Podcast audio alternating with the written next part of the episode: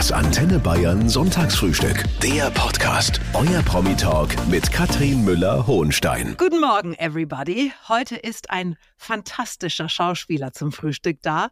Zone of Interest heißt der Film, der nächste Woche in die Kinos kommt und darin spielt er eine Hauptrolle. Und dieser Film ist für fünf Oscars nominiert. Guten Morgen, Christian Friedl. Guten Morgen. Christian, das ist ja der Wahnsinn. Erlebst du gerade die aufregendste Zeit deiner Karriere? Äh, ich glaube, das kann man sagen. Ich hoffe, es wird nicht die einzige bleiben. Christian, erzähl erst mal ein bisschen was von dir. Du bist in äh, Magdeburg geboren, du hast an der Otto-Falkenberg-Schule in München studiert, dann hattest du Engagements am Bayerischen Staatsschauspiel und an den Münchner Kammerspielen. Du warst also längere Zeit auch mal in Bayern. Ja. Hat sie dir gefallen bei uns? Total. Ich würde auch jederzeit wieder zurückziehen. Also ich habe das sehr genossen, äh, München. Ich liebe die Stadt und ich habe mich auch, einer meiner besten Freunde ist Urbayer. Aha. Und da hat man gemerkt, äh, Bayern und Ostdeutschland, das passt zusammen. Das passt zusammen. Ja. Du sagst ja, dass du deinen Eltern unendlich dankbar bist, weil die dich immer bestärkt und ermutigt haben auf deinem Weg. Jetzt muss man dazu wissen, dein Vater, ein angesehener Chirurg, deine Mutter, hast du mal gesagt, vermochte mit Menschen jeglicher Couleur umzugehen. Sie hat dich Toleranz gelehrt. Ha. Und dann kommt der Junge und sagt, ich möchte Schauspieler werden. Das war erstmal ein Schock, oder? Es war ein Schock, weil mein Vater hätte sicherlich gerne gesehen, dass ich in seine Fußstapfen trete. Aber ich äh, bin sehr dankbar, dass meine Eltern relativ früh gemerkt haben, der Junge will auf die Bühne, der Junge steht gerne im Mittelpunkt, unterstützen wir ihn. Und dann haben sie mich wirklich von Anfang an unterstützt. Sei es, ob ich im Urlaub mal die ganze Urlaubsgesellschaft unterhalten durfte mhm. oder sie haben mich ins Theater gefahren, angemeldet dort als Statist. Und ja, selbst in München mich ständig besucht und sich die Stücke in der Falkenberg-Schule angeguckt. Also da bin ich meinen Eltern sehr, sehr dankbar, dass sie gemerkt haben, das ist sein Talent, das ist das, was er gerne machen möchte und da zwingen wir ihn in keine irgendwas mhm. hinein. Ja.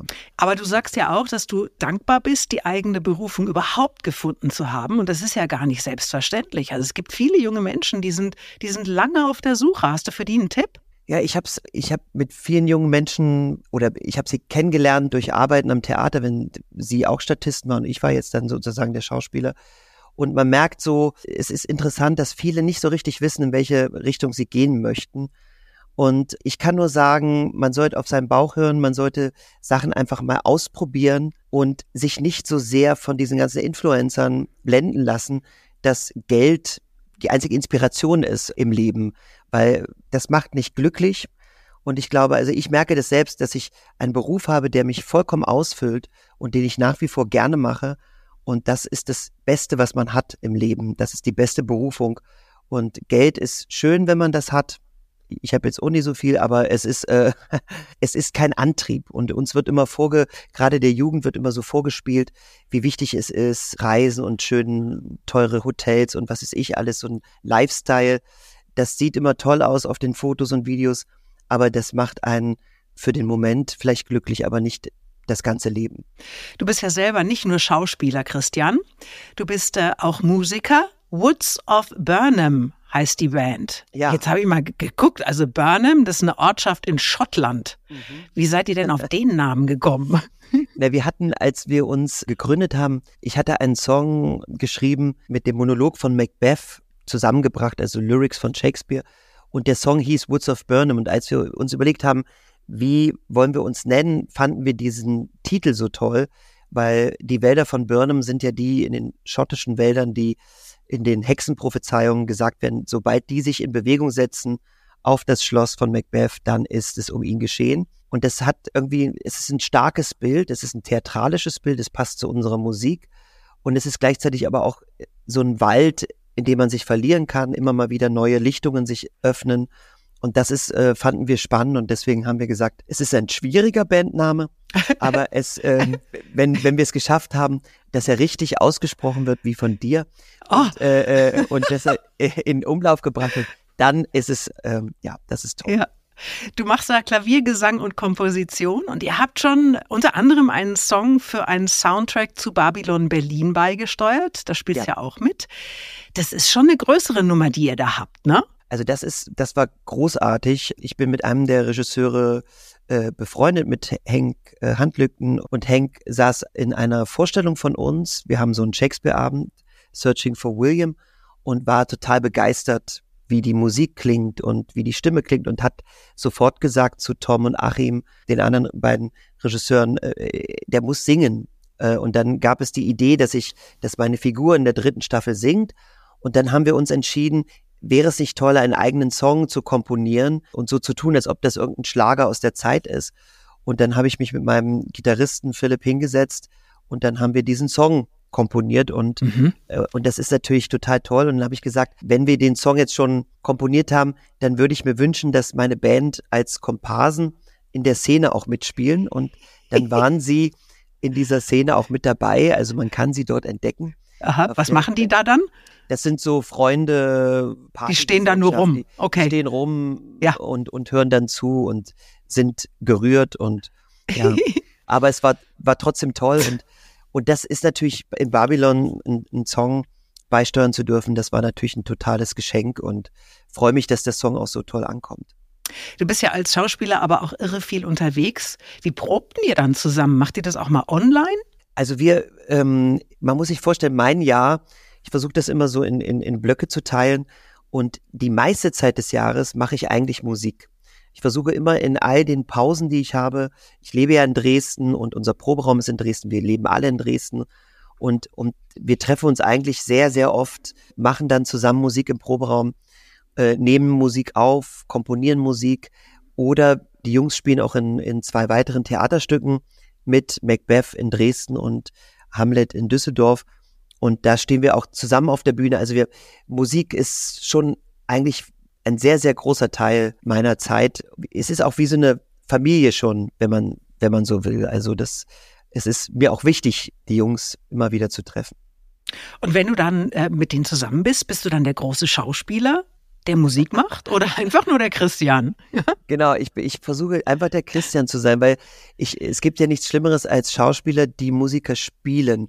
Also jetzt, wenn man in einer Biografie einen Musiker spielt, natürlich. Aber mir ist schon wichtig, dass äh, Musik ist für mich das persönlichste Ausdrucksmittel und ich möchte eigentlich nicht spielen, dass ich ein Musiker bin oder den Jungs was vorspielen im Proberaum, sondern mir ist schon wichtig, dass, dass das spürbar etwas ist, was glaubhaft ist und was wirklich auch eine professionelle Richtung geht als Musiker. Weil die Jungs sind einfach richtig tolle, fantastische Musiker und die nehmen mich auch als Musiker ernst und wollen auch, dass ich dort als Musiker bin und äh, als Mensch und nicht jetzt irgendwas vorspiele. Ich hoffe, dass mir das gelingt.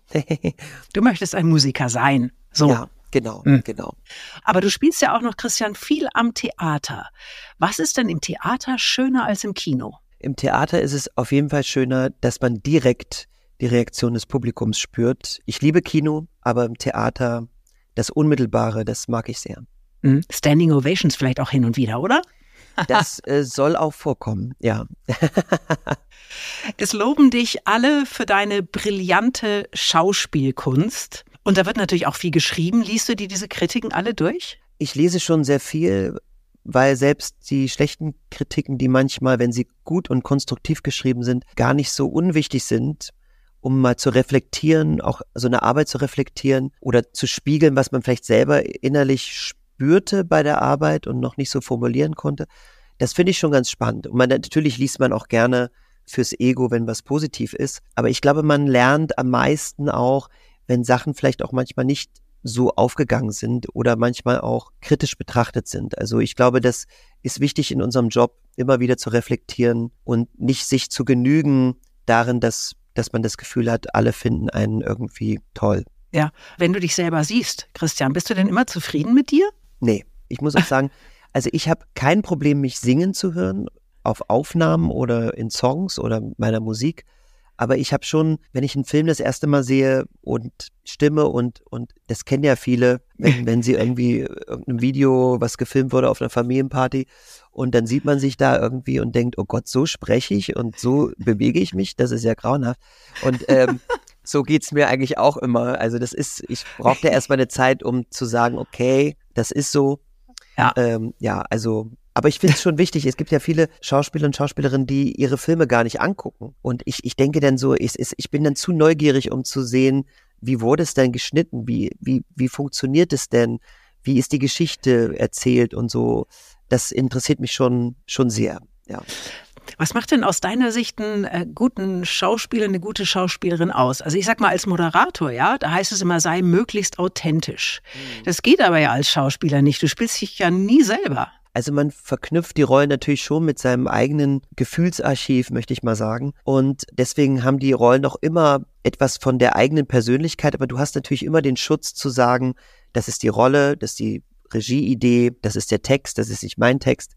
Man hat so einen Schutzmantel mhm. sozusagen. Und ich finde an, an, an Schauspielern besonders toll, wenn sie wandelbar sind, wenn sie mich überraschen und wenn sie sich auch mal aus ihrer eigenen Komfortzone herausbegeben und etwas Neues wagen, selbst wenn das schief geht. Das bewundere ich an, an, an, an Schauspielern und Schauspielerinnen.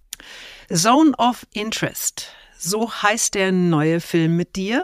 Ab dem 29. Februar in den Kinos. Ein Historiendrama. Du spielst Rudolf Höss, den Lagerkommandanten im KZ Auschwitz.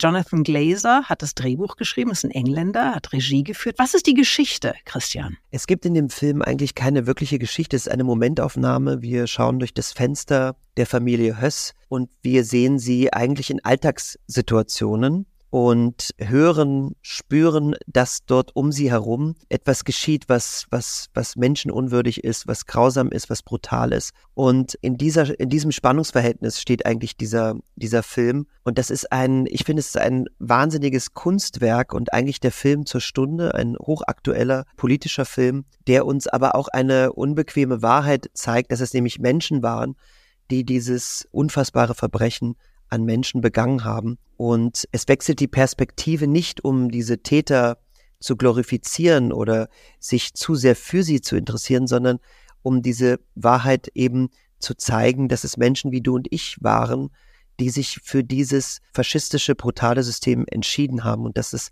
dass Menschen zu einer unglaublichen Ignoranz fähig sind. Und diese Momentaufnahme spüren, erleben wir dort ohne jetzt wirklich einer spannenden Geschichte zu folgen. Aber ich glaube, wenn man sich auf diesen Film einlässt, ist das, glaube ich, ein Film, der einen so schnell nicht loslässt und zu einer eigenen Reaktion bringt. Und das finde ich bewundernswert an dem Film.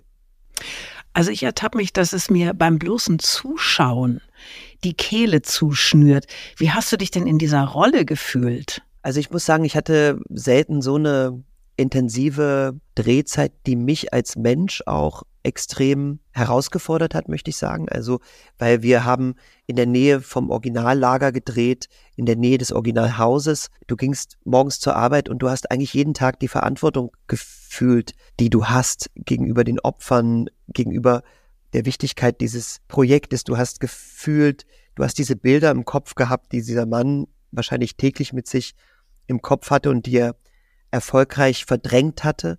Manchmal diese Szenen zu spielen waren jetzt schauspielerisch nicht so äh, herausfordernd in der Form, ich meine, Normalität herzustellen, äh, das Ordinäre, Originäre, das, das ist etwas, was natürlich eine Herausforderung war, aber dieser Cocktail, dass man auch gefühlt diese Geschichte jeden Tag gespürt hat und du bist als Deutscher dort, spielst diese Rolle, die so verantwortlich war für dieses Massenverbrechen, das muss ich sagen, war etwas, was sehr, sehr, sehr krass und intensiv war und was auch sich in meinem Körper abgespeichert hat und was auch zu einer körperlichen Reaktion eines Tages mal geführt hat, wo ich so eine kleine Panikattacke bekommen habe.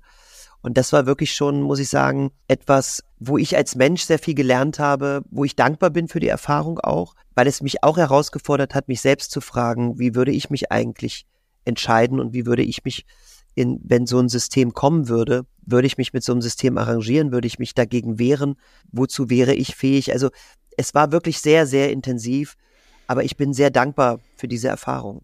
Du sagst, es ist ein Film der Stunde. Gerade in dieser Zeit, wo es immer weniger Zeitzeugen auch gibt aus der Zeit von damals, wie wichtig sind die für dich? Es ist sehr, sehr wichtig, dass wir nie vergessen, was möglich ist, wenn Menschen sich mit einem solchen faschistischen, brutalen System arrangieren, zu was für was für Blüten das ähm, führen kann. Also äh, dieses Verbrechen dort, das darf erstens nicht vergessen werden. Unsere Verantwortung darf nicht vergessen werden, die wir da tragen.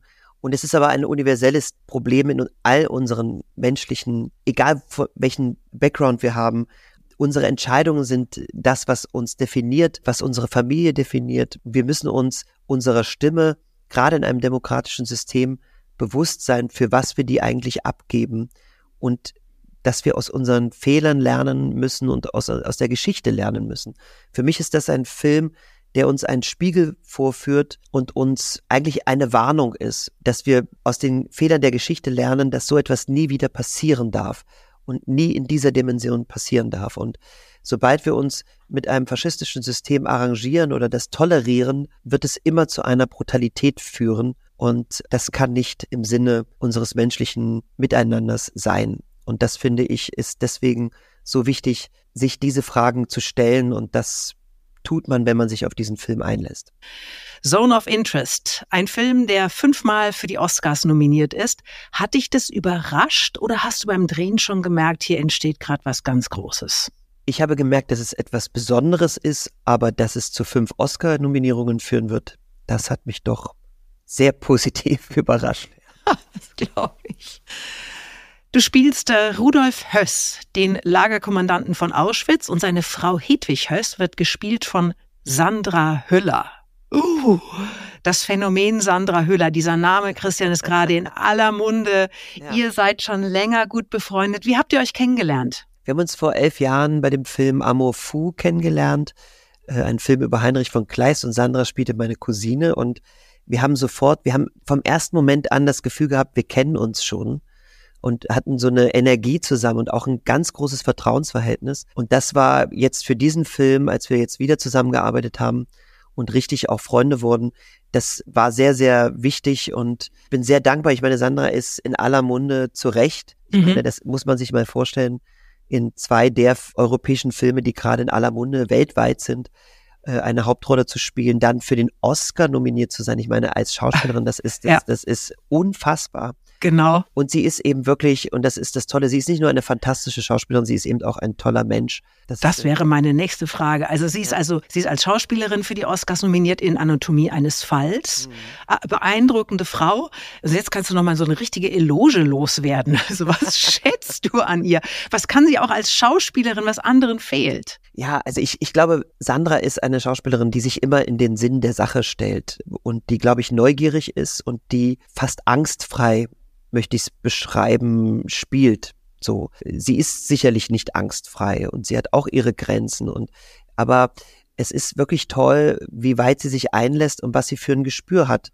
So, und ich habe schon, als ich sie das erste Mal gesehen habe in Requiem, ich war so fasziniert von ihr. Ich war wie so ein Magnet auf sie gefesselt und war natürlich, als ich sie das erste Mal getroffen habe, relativ nervös und war glücklich, dass wir irgendwie sofort äh, eine Verbindung hatten, weil sie eben auch ein so bodenständiger Mensch ist. Und ich glaube, das ist immer je, das Geheimnis, glaube ich, immer auf dem Boden zu bleiben.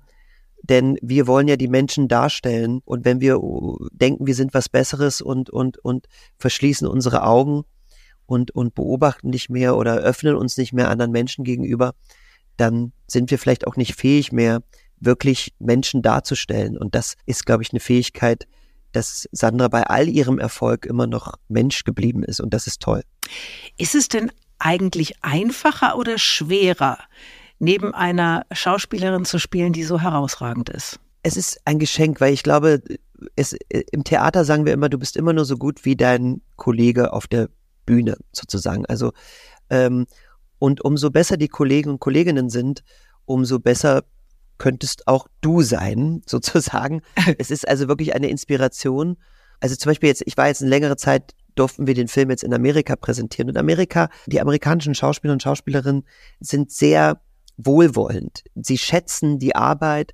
Es gibt wenig Neid, sage ich mal so. Und man muss schon sagen, dass man manchmal so das, vielleicht in Deutschland, ich möchte es jetzt gar nicht, es gibt schon da manchmal so eine Tendenz zu, ja, äh, guck mal, was macht denn die und was macht denn der und jetzt soll, soll bloß mal nichts einbilden. Und ich glaube, dieses Schätzen, dass jemand toll ist und zu sagen, lasst uns was zusammen machen, ist doch eine viel schönere, einladendere Geste, als sofort zu sagen, ich will der Beste oder die Beste sein. Und deswegen glaube ich, ist man immer, ich bin immer dankbar, wenn Leute toll sind und äh, mit Sandra zu arbeiten ist ein Geschenk und inspirierend und deswegen hat das sicherlich vielleicht auch ein wenig auf mich abgefärbt. Am Donnerstag kommt Zone of Interest in die Kinos. Der Film ist für viele Preise nominiert, unter anderem für den Europäischen Filmpreis und für die Oscars, gleich fünfmal. Christian, wie erfährt man sowas eigentlich? Klingelt das Telefon? Bekommt man eine Mail? Nee, ich habe ein Interview gehabt für die Galore und saß mit dem Journalisten, der großer Oscar-Fan ist. Und er hat nur so gesagt, guckst du jetzt die Nominierungen? Und ich sage, naja, wenn unser Interview länger geht, schaffe ich vielleicht nicht. Wollen wir es sich zusammen gucken? Und dann haben wir zusammen die Oscars geguckt und äh, also die Nominierung geguckt und das war wirklich so toll. Ich habe mich so gefreut. Ich habe äh, also über jede Nominierung für Zone of Interest habe ich gejubelt und als Sandra äh, ähm, nominiert wurde, habe ich richtig aufgeschrien das war ein toller Moment. So, und dann hat man natürlich, schreibt man sich mit, mit den Kollegen, Kolleginnen und so, und dann kriegt man ja. ganz viele Nachrichten und, und freut sich dann, und dann kriegt man auch eine offizielle Mail, äh, dass man, ähm, dass der Film nominiert ist und es doch schön wäre, wenn man auch kommt. Ja, und so, so läuft das dann im, aber ich habe es wirklich in dem Moment, wo die Nominierung, weil das weiß man wirklich vorher nicht und ja. habe das also live. Und dann hast du eigentlich erstmal einen Schnaps gebraucht, oder? Wenn ich jetzt Schnaps trinken würde, äh, äh, dann äh, genau. Aber ich habe, glaube ich, vielleicht habe ich sogar was genascht. Ach, genascht. Ein Stückchen Schokolade. Und hast du schon mal drüber nachgedacht, was wäre, wenn? Was würde das für deine Karriere bedeuten, wenn da am Ende tatsächlich ein Oscar steht? Also ich hatte ja das Glück, dass ich schon einmal bei den Oscars sein durfte mit dem weißen Band. Da hat es ja leider nicht gereicht für den Oscar, aber da zu sein war natürlich absolut unglaublich. Und jetzt mit einem zum zweiten Mal dabei zu sein. Und ich muss ja auch sagen, meine Partnerin im Weißen Band, die äh, fantastische Leonie Benisch, ist ja auch mit dem Lehrerzimmer für den Oscar nominiert. Und wir beide sind jetzt schon wieder in Los Angeles, sozusagen. Ach Gott, ist ja nicht auszuhalten. 13 Jahre danach, das Comeback. Beide ja. hoffen wir jetzt da, dass wir irgendwie, dass der oh. Film einen Oscar kriegt. Es kann nur einer von uns beiden ja. sein. Äh, äh, es öffnet natürlich Türen und das Weiße Band hat zum Beispiel damals auch viele Türen geöffnet bis heute und darüber bin ich sehr dankbar und ich glaube, das könnte hier auch passieren. Ich bin sehr gespannt, was dann folgt. Ich habe ja jetzt als nächstes drehe ich ja die wunderbare Serie äh, The White Lotus, die dritte Staffel, bin ich ein Part dieser Serie und das ist zum Beispiel auch schon eine Tür, die sich wahrscheinlich auch durch die Aufmerksamkeit des Films geöffnet hat und da bin ich mal sehr gespannt, was dann kommt. Also für den Filmstart ist es ja jetzt erstmal super. Den Film wollen alle sehen. Wie sehen denn jetzt die nächsten Wochen für dich konkret aus? Also äh, bevor ich zu den Oscars fliege, beginne ich ganz kurz in Thailand mit den Dreharbeiten für The White Lotus, fliege dann von Thailand äh, nach Los Angeles, werde dann dort bei den Oscars sein, werde einen Tag vorher meinen Geburtstag feiern, worauf ich mich auch sehr freue. Und das perfekte Geburtstagsgeschenk wäre natürlich wenn unser Film mindestens einen Oscar gewinnen würde. Und dann fliege ich nochmal zurück nach Deutschland, habe dann ein paar Theatervorstellungen und fliege dann wieder zurück nach Thailand, um die Serie weiterzudrehen. Mein Gott, der Mann kommt rund. die große Preisverleihung, Christian, am 10. März in Los Angeles. Das ist in zwei Wochen. Was macht denn der Puls heute? Bist du schon aufgeregt? Ich bin schon sehr aufgeregt, ja. Man muss schon sagen, das ist ja nach wie vor der Preis der Filmbranche, ne? der, der höchst angesehene, mit dem jeder Mensch auf dieser Welt was anfangen kann. Und dabei zu sein, nominiert zu sein, ich bin aufgeregt. Ich hoffe wirklich, dass der Film vielleicht eine Trophäe mindestens mitnehmen kann. Ja. Das wäre toll. Ja. ja, mal gucken. Die Oscars, Christian, das ist ja nicht nur eine Preisverleihung, das ist ja ein Riesenspektakel. Es sind alle da und du kennst das ja auch schon. Du warst schon mal bei den Oscars, aber worauf freust du dich denn am meisten und auf wen vor allem auch? Also für mich sind die Oscars auch so ein bisschen wie so der Höhepunkt und vielleicht auch der Abschluss dieser ganzen Reise mit diesem Film. Es wird natürlich noch weitergehen. Ich glaube, dass der Film auch noch in Jahren ein wichtiger Film ist, der besprochen wird. Aber für mich ist jetzt, glaube ich, bei den Oscars die Reise, der Dreh, jetzt diese Promoreise, die ganzen Premieren, die Empfänge, die Interviews. Ich glaube, das ist so der Höhepunkt und das Finale und das nochmal mit dem Team zusammen zu feiern, egal was jetzt rauskommt bei den Preisen, das ist für mich das, worauf ich mich eigentlich am meisten freue. Darf ich dir bitte kurz die dämlichste aller Fragen stellen? Was ziehst du denn an? Ich werde ein, wahrscheinlich ein Outfit äh, anziehen von der wunderschönen Marke Senja. Mhm. Ich habe einen Stylisten, kennengelernt in Los Angeles, der auch aus einem Musiker-Background kommt und der hat mich jetzt schon für die Golden Globes toll angezogen und so und der hat einen ganz tollen Anzug besorgt und ich werde da einen schicken Anzug tragen, aber keine Fliege. Das ist Oh. der mo momentane Stand. Ich werde Mhm. etwas brechen mit den Erwartungen. Du bist ja verrückt. Also keine Fliege, auch kein Schlips. Kein Schlips, keine Fliege. Ja. Das ist der derzeitige Plan. Mhm. Es gibt ja bei den Oscars diese berühmten Goodie Bags. Das klingt so harmlos. Im letzten Jahr war die Geschenktüte 140.000 Euro wert. Da war ein Reisegutschein drin, äh, Schmuck, Make-up, Kleidung, Reisegepäck und aufgemerkt eine kostenlose Armstraffung beim Schönheitschirurgen. Wirklich. Also ich habe damals äh, äh, äh, kein Goodie-Bag bekommen. Beim, Ich weiß, den gibt's immer nur für die Nominierten in der Nur Hauptkategorie, ne? Wie Ah, gemein. das ist wirklich Aber Sandra gemein, kriegt einen. Sandra kriegt eins, vielleicht gibt sie dir die Armstraffung ab. Ich hoffe, dass sie selbst die nicht in Anspruch nimmt. Nee, aber das ist nur, also ist ja nur ein, ein Beleg dafür, wie, Ja. wie außerordentlich, wie abgefahren diese Ja. Veranstaltung ist. Du kennst es jetzt schon und weißt ja Mhm. vielleicht deswegen auch, was du in diesem Jahr ganz besonders erleben möchtest. Was hast Ja. du dir vorgenommen für die Zeit? Vorgenommen habe ich mir eigentlich nichts. Ich habe äh, nur die Hoffnung, und ich glaube, es wird so sein, beim Weißen Band saß ich im dritten Rang und guckte von oben runter auf die Verleihung und habe die ganzen Stars unten. Mit mir saß jetzt sozusagen die ganze so Technik, Crews, Departments und so. Und wir saßen so ein bisschen wie im Schatten. Und ich hoffe, dass ich diesmal unten sitzen darf und direkt beim Geschehen bin. Und darauf freue ich mich. Ich weiß nicht, ob man sich darauf vorbereiten. Ich glaube, Lockerheit, Selbstbewusstsein ein bisschen mit reinpacken. Ich hoffe, dass ich dann unten das Ganze beobachten kann, wer die Armstraffung schon äh, in Anspruch genommen hat. Genau. Sag mal, wenn jetzt Zone of Interest tatsächlich den Oscar für den besten Film bekommt, darfst du dann mit auf die Bühne? Ich glaube ja. Ich glaube, da gehen immer alle auf die Bühne. Ja. Gehst du einfach. Aber Man will ich gar nicht fragen. Das Geh einfach. Selbstbewusstsein. Ne? Ja. Man, man muss dann auch die äh, Gunst der Stunde nutzen. So. Ja. Gehst du einfach, also gehst einfach mit. Sagst du denen, ich hab dir das erlaubt. Genau. Katrin hat gesagt, ich soll mit hochgehen. Ja. Du musst auf jeden Fall jede Sekunde genießen. Ja, auf jeden Das Fall. ist, ah. Das sage ich mir auch immer. Das ist das Aller, Allerwichtigste. Weil wer weiß, wann das mal wieder kommt. Ne? Ich hätte nicht gedacht nach dem Weißen Band, dass ich nochmal 13 Jahre später da wieder in Los Angeles bin, wieder mit einem Film. Das hätte ich äh, mir nicht zu träumen gewagt. So, ja. Christian, du darfst uns jetzt, wie jeder Gast in dieser Sendung, ganz zum Schluss noch dein letztes Geheimnis verraten. Was kannst du uns erzählen, was die Öffentlichkeit noch nicht über dich weiß? Äh, ich kann wirklich ohne Schokolade leben, ich kann ohne Süßigkeiten leben, aber ich kann nicht ohne Eis leben. Oh, Ich bin absoluter Eisfan und ich habe zum Beispiel, glaube ich, fast jeden Laden in Los Angeles, Eisladen, getestet. Und ich habe den Traum, mal einen Tag lang Straßenbahn zu fahren in meiner Heimatstadt in Magdeburg als Straßenbahnfahrer. Das würde ich gerne mal machen. also Straßenbahnfahrer in Magdeburg und Eis.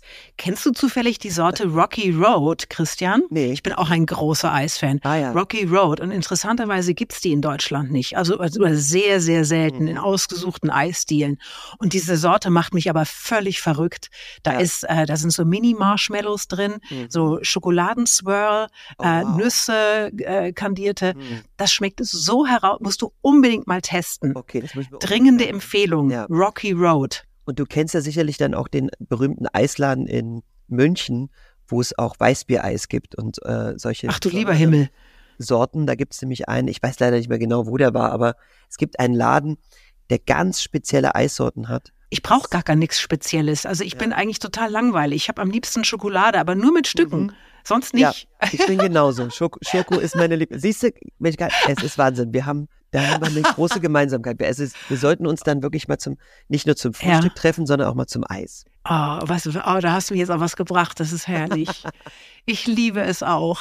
Ja. So, mein Lieber, du fliegst jetzt erstmal zu den Oscars Ja, und ich bin total begeistert und ich drücke dir alle Daumen, die ich habe. vielen, vielen Dank. Hol dir so einen Jungen mit nach Hause Ja, und grüß, grüß bitte Brad Pitt, aber auf jeden Fall, auf jeden Fall Sandra Hüller. die grüße ich auf jeden Fall.